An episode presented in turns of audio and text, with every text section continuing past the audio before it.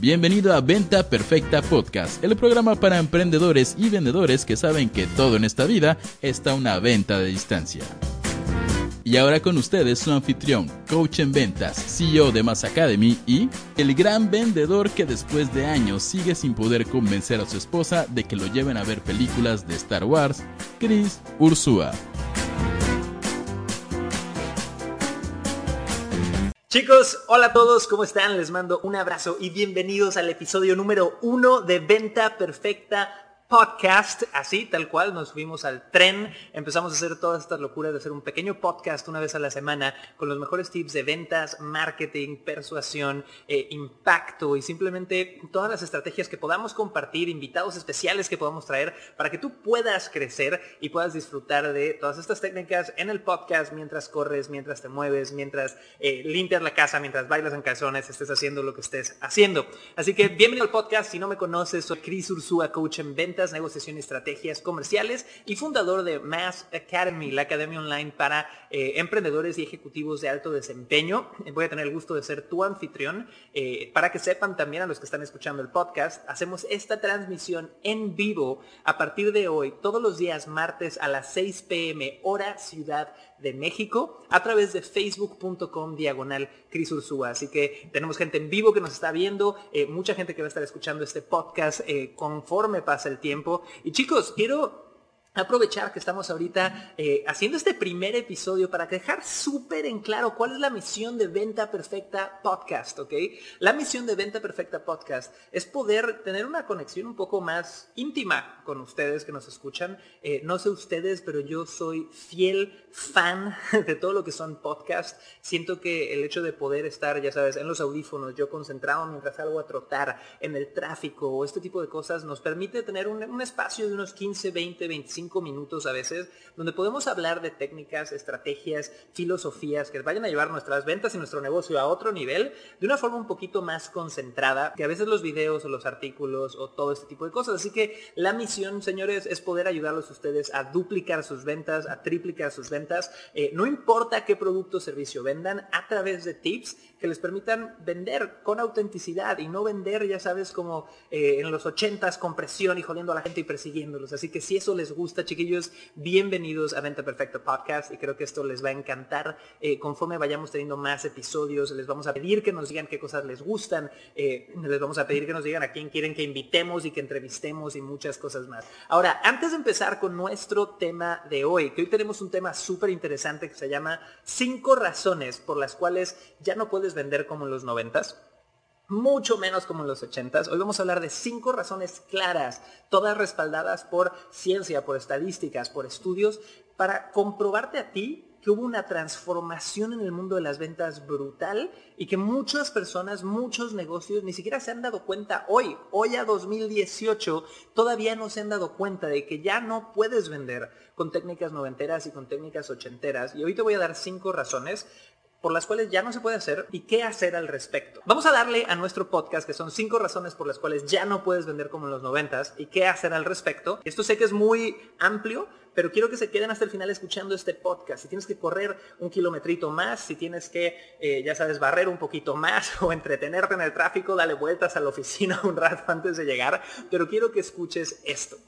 Ahora, vamos a arrancar. Siento yo, señores, que ahorita se está viviendo una epidemia en muchos negocios, en muchas industrias, en redes de mercadeo, en ventas de productos, ventas de servicios, en el mundo corporativo, en el mundo más emprendedor. Siento que mucha gente hoy, 2018, está cayendo finalmente en esta realización, en esta epidemia, donde están volteando y están diciendo, chuta, tengo ventas bajas, mis ventas han bajado. ¿ok? En México, en Paraguay, en Chile, en Argentina, en donde esté, estoy viendo que mis ventas no están como estaban antes. Muchos grandes negocios, y se los digo porque coacheo, eh, por lo general, mínimo en mi agenda tengo 10 clientes de coaching eh, uno a uno que siempre manejo, y muchos han tenido estas eventualidades de sentir, Cris, algo cambió, como que hay algo diferente en el aire. Aparte de eso, si le sumas que muchos de nuestros países latinoamericanos están en transición ahorita. Tenemos un, por primera vez en, en, México un gobierno de izquierda, que no quiere decir en este comentario que sea bueno o malo, simplemente quiere decir que hay un gobierno de izquierda en México y que la izquierda históricamente ha tenido un ángulo donde no es necesariamente el mejor amigo de los empresarios. Entonces hay aires de cambio. Obviamente en Colombia tuvieron elecciones también, eso tiene consecuencias. En otros países ha habido cambios políticos importantes y siempre hay consecuencias que los emprendedores, que los vendedores tenemos que entender. Pero si ustedes han sentido un poquito este, esta epidemia o este pequeño cambio donde las ventas no están donde deberían de estar, pongan mucha atención a este podcast. Y si no lo has sentido y tus ventas están increíbles, pon aún más atención a este podcast, porque en el momento que te agarres la curva, que te sabe, que te llegue el viento y digas, Madre Santa, eh, ¿qué, qué va a pasar? Vas a saber cómo actuar y vas a saber cómo responder. Así que vamos ya chicos y vamos a arrancar con cinco razones por las cuales ya no podemos vender como en los 90s y 80s. Y quiero que tomen nota de esto, que es una nota mental si vas corriendo, estás en el tráfico, donde sea, porque vas a entender mucho de lo que está pasando a tu alrededor y vas a saber cómo reaccionar. Así que razón número uno por la cual ya no podemos vender como en los noventas es algo que yo llamo un monstruo llamado Internet. ¿okay? Si ustedes me están escuchando a través de iTunes, de Spotify, de nuestra página web, de la retransmisión en Facebook, de todas estas cosas, saben que el Internet llegó a cambiar nuestra vida, ¿va? Pero es algo muy reciente.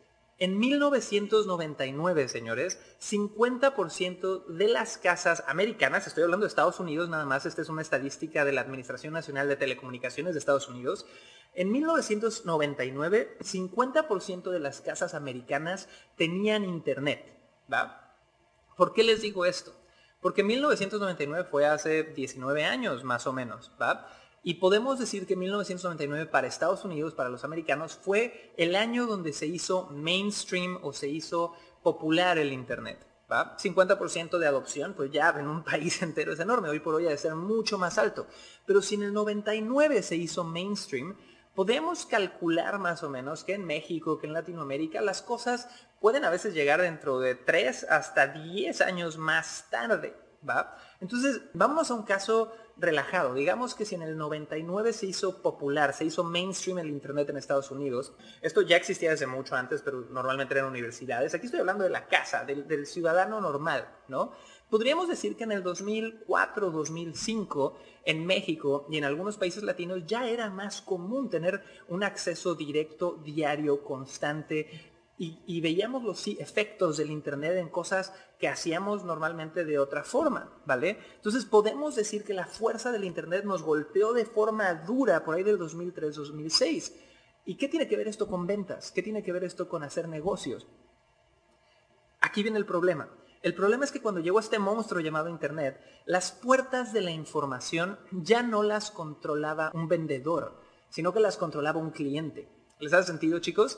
Antes, si yo quería comprar un auto, yo tenía que, ya sabes, salir de mi casa, ir hasta la concesionaria, sentarme frente, ya sabes, en la sala de espera 30 minutos y que llegara este vendedor que era casi Dios y que esta persona me dijera, mire, este es el modelo que tenemos, este es el modelo que tenemos, esto es lo que tenemos, ta, ta, ta, ta, ta, y que me explicara todo y era creerle a él o creerle a él, punto. Si yo no le quería creer a él, tenía que ir a 20 concesionarias más para formar una opinión medio sólida, tenía que casi casi comprar el libro de todo este tipo de cosas y es difícil poder hacer eso, nos da flojera hacer todo este tipo de cosas.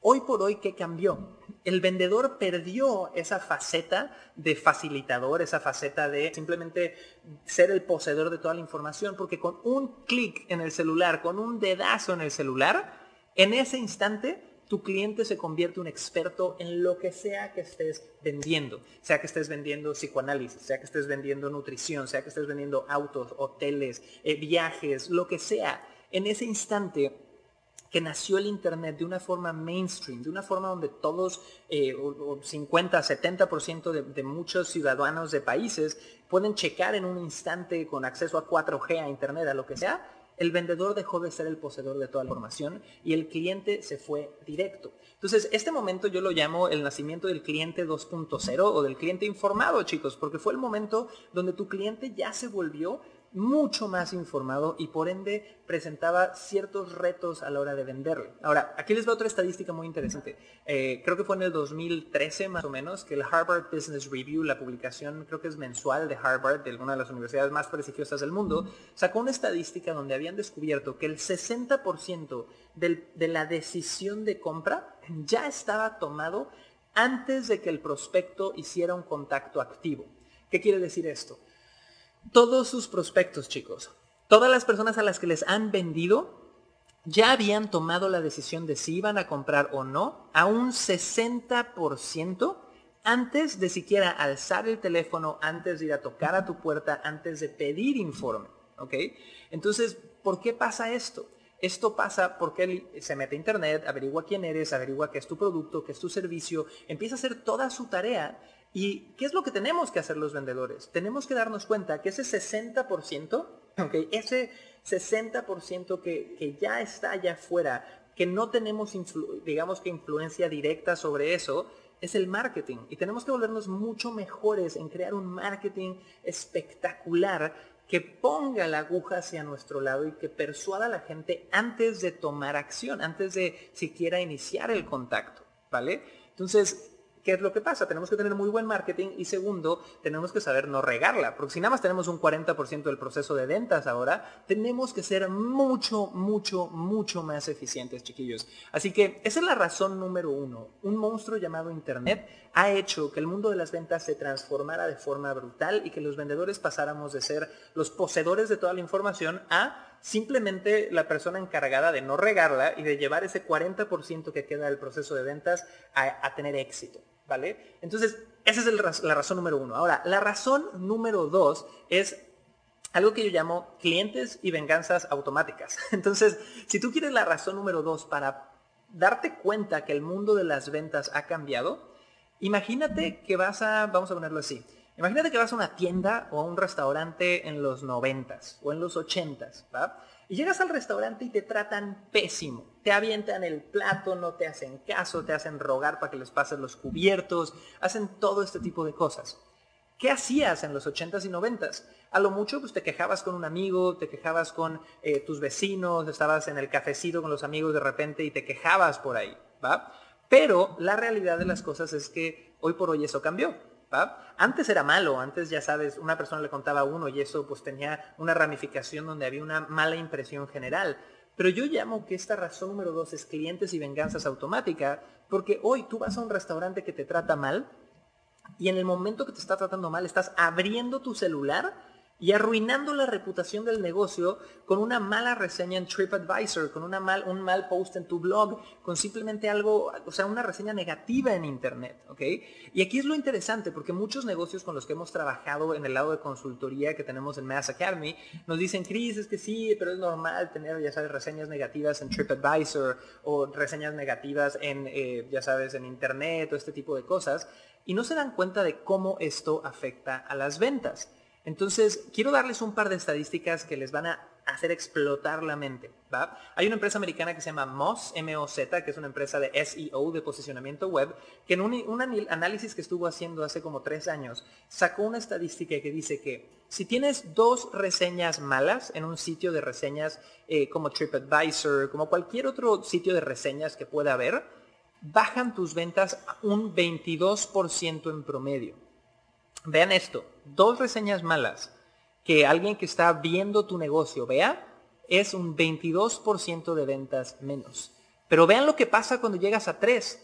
Moss se dio cuenta que si llegas a tres reseñas malas, tus ventas bajan un 59.2%. Señores, por no manejar tu reputación, por no tener cuidado con estas reseñas, estás perdiendo un 60% de tus ventas. Vean eso, señores. Es la diferencia entre que un negocio sea rentable y no sea rentable. Y vean lo interesante acá. Aquí estábamos hablando de reseñas en sitios de reseñas. Pero si tú tienes una sola reseña mala en el top 10 de Google, es decir, si yo pongo el nombre de tu empresa, el nombre del freelancer, el nombre de lo que sea que estés vendiendo, y en el top 10 hay una reseña mala, esto puede tener un bajón en ventas de, de hasta un 70%. Señores, no me digan que eso no es brutal, no me digan que eso no cambió. Entonces tenemos la razón número uno, donde estamos hablando de que llegó el monstruo llamado Internet, acceso inmediato a información a nuestros prospectos y clientes. Y la razón número dos, que fue clientes y venganza automática. Entonces, ¿qué es lo que pasa? Tengo acceso directo a la información, al mismo tiempo tengo plataformas donde yo puedo exponer un maltrato, un mal servicio y al mismo tiempo esto forza a los negocios y a los emprendedores a enfocarse en un servicio brutal, ¿ok? Si tú no estás dando un servicio brutal, si tú no estás vendiendo con servicios, si tú no estás eh, simplemente preocupándote por los seres humanos que están a tu alrededor, eso va a hacerte las cosas muy complicadas. Entonces, chicos, estamos hablando de las cinco razones por las cuales ya no puedes vender como en los 90s y 80s. Estamos en Venta Perfecta Podcast en el episodio número uno. Y vámonos a la razón número 3, ¿ok? La razón número 3 por la cual ya no puedes seguir vendiendo como en los 90s y 80s es algo que no es malo, ¿ok? Esto yo lo llamo más libertad para los vendedores. Hay que ser claro, las dos cosas que acabamos de decir ahorita, muchos vendedores les dan miedo, ¿no? El Internet cambió todo, ya no soy el poseedor de la información, ¿cómo voy a hacerle para un marketing bueno que es de ese 60% que enamore a la gente? Y luego digo, oye, lo segundo es que ya si das un mal servicio tienes, una tienes clientes virales y, que pueden ser vengativos, ¿vale? Pero eso nos forza a ser mejores. Pero la tercera razón por la cual ya no puedes vender como en los 90, de hecho es positiva y es muy sexy, ¿va? No todo es tan malo, porque con la llegada del Internet llegó algo bellísimo que se llama la automatización, ¿ok? Entonces, ¿qué es lo que pasa? Si vender es un juego de permanecer en la mente de tu prospecto, el que más permanece en la mente de un prospecto de forma positiva es eventualmente el que más vende, ¿vale? Si yo tengo un problema hoy y, está, y sigo en contacto con una empresa, con un emprendedor, con un vendedor por cinco años, igual y cuando el problema llegó la primera vez no era tan fuerte, pero si yo sigo en contacto con esta persona, si esta persona sigue en mi mente, cuando regrese ese problema, que va a regresar, le voy a comprar a esa persona. Entonces, vender es un juego de permanecer en la mente de tu prospecto y el que más lo haga de forma positiva va a ganar, ¿ok? Pero ¿qué teníamos que hacer en los 80s y 90s? ¿Qué hacíamos antes? antes, la forma de estar, ya sabes, presente en la mente de tu prospecto era agarrando el teléfono, marcándole todos los días a todas las personas, ya sabes, eh, mandando postales eh, uno por uno escritas a mano, como hacían varios vendedores. Entonces, teníamos que hacer un trabajo físico enorme. Simplemente estar en contacto con todos nuestros clientes, si tú ya llevabas años, podía tomarte un equipo de 20 personas para hacerlo. Pero hoy por hoy, gracias al Internet, tenemos la posibilidad de automatizar emails, tenemos la oportunidad de automatizar llamadas, tenemos la oportunidad de hacer envíos de postales incluso automatizados, donde tú ya sabes, hay empresas de outsourcing en Estados Unidos y otros países donde tú les pagas y mandan postales escritas a mano casi a la casa de tus clientes. Aparte de eso existen CRMs, que son eh, un tipo de software que se llama Customer Relationship Management, donde puedes manejar toda la relación de tu, con tu cliente de forma prácticamente automática. Entonces, ¿qué es lo que está pasando? En esta nueva etapa del mundo de las ventas, invertimos menos tiempo y tenemos más ingresos. Y hay unas estadísticas increíbles que dicen que las empresas cuyos vendedores usan tecnologías de automatización han subido ventas en 33 a 55% durante los últimos 10 años, ¿ok? Y esto es una cifra del Harvard Business Review de nuevo, ¿ok? No la sacamos de un sombrero, es una cifra de una de las universidades más prestigiosas de leyes de negocios, etcétera, etcétera. Entonces, les puedo dar un par de ejemplos. Eh, muchas veces automatizar secuencias de correo utilizando herramientas como Aweber, como MailChimp, como ActiveCampaign, eh, pero correos personales, correos que hablen al dolor y a los sueños de tu gente, te ayuda a subir tus ventas. Otra cosa que nosotros en Mass Academy hemos automatizado son los testimonios. Obviamente una herramienta que te ayuda a vender muchísimo es tener testimonios efectivos, tener eh, básicamente testimonios que hagan que la gente se enamore de nosotros. Eh, y lo que hacemos es que tenemos un software integrado en nuestra academia donde la gente puede dar la opción de dejar un testimonio de forma automática. Entonces, tú puedes automatizar muchos de los procesos que ya necesitas de por sí en un proceso de ventas y todo a través de tecnología. Entonces, podemos ahí ya tirar un par de nombres eh, que pueden ir chequeando si no lo están haciendo, pero ActiveCampaign, MailChimp, Aweber son automatizaciones de email marketing que sirven muchísimo. Aparte de eso, eh, ActiveCampaign tiene un CRM muy bueno que tanto nosotros hemos usado en algún momento como algunos de nuestros clientes. Y esa es la razón número tres que hay más libertad para los vendedores debido a que hay automatización. Ahora, la razón número cuatro, que también es súper, súper positiva de por qué ya no podemos vender como antes, es que con la llegada de las computadoras modernas, es decir, ¿no? ya sabes, la computadora mega, mega choncha, el almacenamiento y procesamiento de datos es más común y efectivo. Entonces, quiero, quiero llevar esto a un ejemplo súper común. Si tú tienes un negocio pequeño, si tú tienes un negocio grande, no importa, tú generas datos, tú generas información. ¿Qué quiere decir esto? Cuando tú le compras, cuando alguien te compra a ti, saber por qué te compraron, saber en qué fechas te compraron, saber en qué precio te compraron, saber la razón por la cual te compraron, es información súper, súper, súper valiosa. Pero siendo realistas, en los 80s y 90s, la gente, ningún emprendedor en realidad de pyme podría tener acceso a estos datos de una forma almacenada, porque casi casi tenías que sacar, ya sabes, las libretas de contador, estas gigantes, y almacenarlos uno por uno y hacer estadísticas era difícil. Pero hoy por hoy, tú puedes, a través de herramientas tan sencillas como Typeform, si ustedes buscan en internet Typeform, que es t y p e f o r m.com, esta es una herramienta que te permite hacer encuestas dinámicas, es gratuita, y tú puedes entrevistar a cada uno de tus clientes y a cada uno de tus prospectos. Lo puedes poner eh, como una encuesta de satisfacción que mandas y vas acumulando los datos. Entonces, con esta razón número cuatro, lo que estamos haciendo es que vender sea más ciencia y menos adivinanza, ¿va? Porque tristemente el mundo de las ventas sigue siendo dominado por gente que jura que vender se nace para vendedor y que el vendedor es alguien que habla un montón y habla y habla y habla y habla y habla y que no escucha. O seguimos pensando cosas como que vender es presionar. Y en realidad, señores, vender es simplemente poder posicionar una oferta irresistible frente de alguien que tiene un dolor urgente por resolver. Entonces, cuando tenemos datos y sabemos cómo expresar ese dolor, sabemos cuáles son los elementos que hacen una oferta irresistible, todas estas cosas ayudan muchísimo. Ahora, hay una pregunta y un dato que es muy básico y que les puedo dejar aquí para que todos empecemos a tener esto, eh, que viene de un libro increíble, increíble, se los recomiendo mucho, este libro se llama The Ultimate Question o como la pregunta máxima, ¿vale? El autor es Fred Rachel y es un libro que todo gira alrededor de una pregunta, ¿ok? Una pregunta que es, del 1 al 10, ¿qué tan posible es que tú nos recomiendes con amigos o familiares? ¿Ok? Entonces, este libro te explica que esta es una de las preguntas más poderosas que existen en el mundo de los negocios porque clasifican a tus prospectos eh, o a tus clientes en tres diferentes tipos de prospectos o clientes. Cuando tú le preguntas a alguien, oye, del 1 al 10, ¿qué tan posible es que me recomiendes con amigos o familiares? Es algo muy personal, ¿no? O sea, si yo te voy a recomendar es porque de verdad te quiero. Entonces, ¿qué es lo que pasa? Si tú tienes una calificación, la gente más bien que tú encuestes, que tiene una calificación de 9 para arriba, estas son personas que se llaman promotores. Esta es la gente que te ama, que comparte la idea, que está ahí contigo, que ha tenido éxito usando tu producto y servicio.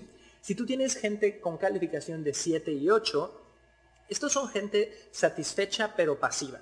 Es decir, el nivel de satisfacción no fue tan grande, pero fue bueno. ¿Ok? No te van a estar recomendando, pero estuvieron ok y estuvieron felices eh, relativamente con tu servicio, tu producto. Y si tienes gente con un 6 para abajo, esta es gente que son detractores, esta es gente que no está feliz, esta es gente que tenía otras expectativas, esta es gente que no, no gustó de tu producto, tu servicio. Entonces, ¿qué es lo que pasa? Cuando tú tienes este tipo de métricas y cuando tú haces este tipo de encuestas y conoces más a tu gente, lo que va a pasar es que vas a poder saber a quién volver a venderle, a quién no venderle más, con quién tener más conversaciones, a quién poder pedirle un testimonio y así vas a poder ir generando esta bolita de nieve de ventas que va creciendo. ¿ok?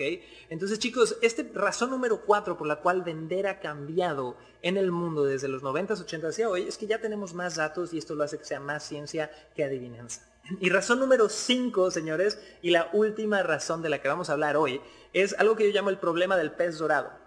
Ahora, en el año 2000, nuestro poder de concentración y atención tenía una duración promedio de 12 segundos, ¿vale? Y esto suena bien poco, esto nos indica que los seres humanos podemos poner atención a una sola cosa como 12 segundos nada más, Si eso les asusta, chicos, quiero que sepan que un estudio que sacó Microsoft en Canadá en el 2015 descubrió que habíamos bajado nuestro poder de concentración de 12 segundos a solo 8 segundos. 4 segundos de pérdida en 15 años de cambio. Y este estudio atribuía esta baja en, el poder de concentración del ser humano en que hoy hay muchos estímulos publicitarios que nos atacan por todos lados, eh, todo el día estamos viendo publicidad, nos quieren vender esto, el otro, el celular nos distrae, todo nos distrae. Entonces, este estudio adjudica que nuestro poder de concentración ha bajado debido a eso. ¿Y por qué es el problema del pez dorado? Porque hoy por hoy está comprobado que un pez dorado tiene un poder de concentración de 9 segundos. Es decir, un pez dorado se puede concentrar un segundo más que tú y que yo, acorde a este estudio. Ahora, este es un estudio que ha sido muy criticado, muy atacado, porque en realidad tu poder de concentración y de atención eh, no es genérica. O sea, es como si hablamos nada más de un poder de concentración, eh, ya sabes, en general, estamos dejando al lado el hecho de que cuando tú pones atención, el nivel de atención que puedes poner depende mucho de la tarea en mano. Si la tarea en mano a mí de verdad me interesa y es necesaria para mi supervivencia y mi vida, voy a poder tener un lapso mayor. Muchos de ustedes llevan ahorita 20 minutos escuchando este podcast sin ningún problema y concentrados. Otros están barriendo viendo Luis Miguel, ya se les olvidó lo que dije hace tres segundos. Es normal, depende del nivel de conexión emocional con el tema del que se esté hablando, ¿vale? Pero la realidad de las cosas es que sí ha bajado el nivel de atención que tenemos los seres humanos. Entonces, ¿por qué esto ha cambiado la forma de vender? Porque quiere decir que hay mucho marketing ignorado. Antes la gente veía los espectaculares en la calle, ahorita están viendo hacia abajo en el celular o conectados a un podcast, ¿vale? Antes, perdón, eh, la gente podía ver un comercial de cinco minutos. Hoy por hoy la gente está consumiendo marketing mucho más corto que tiene que llamar la atención y resaltar 10 veces más que antes. Entonces el mensaje general de este punto es que si en los 80s y 90s tenías que hacer un marketing que resaltara, hoy por hoy tienes que hacer eso 10 veces más. Entonces tenemos que hacer un marketing de consumo rápido, mucho más corto y que llame mucho, mucho más la atención. Así que chiquillos, acabamos de ver cinco puntos súper interesantes de por qué las ventas en los noventas se han transformado y ya no podemos vender así. Razón número uno es que llegó un monstruo llamado Internet. Razón número dos es que ahora hay clientes y venganzas automáticas. Razón número tres es que los vendedores tenemos más libertad gracias a la automatización. Razón número cuatro es que estamos haciendo vender más ciencia que adivinanza usando datos y que antes no teníamos. Razón número 5 es el problema del pez dorado. La gente tiene menos atención. Hay que hacer mejor marketing. Y les digo todo esto para llegar a una conclusión. Antes, y esta es una frase de abuelita mexicana, no sé si se decía en otros países, pero tú siempre escuchabas que decían, no, hombre, como médico, tú estudias para siempre, ¿no? Si tú tienes un tío médico, un primo médico o tú eres médico, siempre has oído que dicen, no, en esta profesión siempre hay que estar estudiando las conferencias, las certificaciones, etcétera, etcétera, etcétera. Y esa frase hacía mucha referencia a que esta profesión se tenía que actualizar constantemente porque la medicina cambiaba constantemente. Hoy, señores, todo cambia rápidamente y en especial las ventas y el marketing y el comportamiento humano. Entonces, si tú estudiaste marketing o, estás en ventas porque te dio flojera estudiar, perdóname, pero estás en serios problemas. Porque hoy por hoy tenemos que vivir estudiando el comportamiento humano, las nuevas formas de vender, las nuevas formas de prospectar, de captar la atención correcta y seducirla. Eh, y de verdad, señores, de esto se trata venta perfecta podcast. Así que chicos, si ustedes me están escuchando hasta aquí, gracias por quedarse hasta el final del primer episodio de Venta Perfecta Podcast, donde hablamos de estas cinco razones por las cuales las ventas eh, han cambiado de los 90s, 80s hasta hoy. Y de verdad, señores, quiero que sepan que la misión de Venta Perfecta Podcast es traerles todo lo más nuevo, innovador y lo más efectivo en general en cuanto a estrategias, tácticas y filosofías de ventas, de persuasión y de marketing. Vamos a estar teniendo invitados, vamos a estar aplicando técnicas, vamos a estar haciendo concursos y muchas cosas a futuro. Para los que quieren vernos en vivo a través de Facebook, vamos a estar haciendo esto eh, los días martes a las 6 pm a través de facebook.com diagonal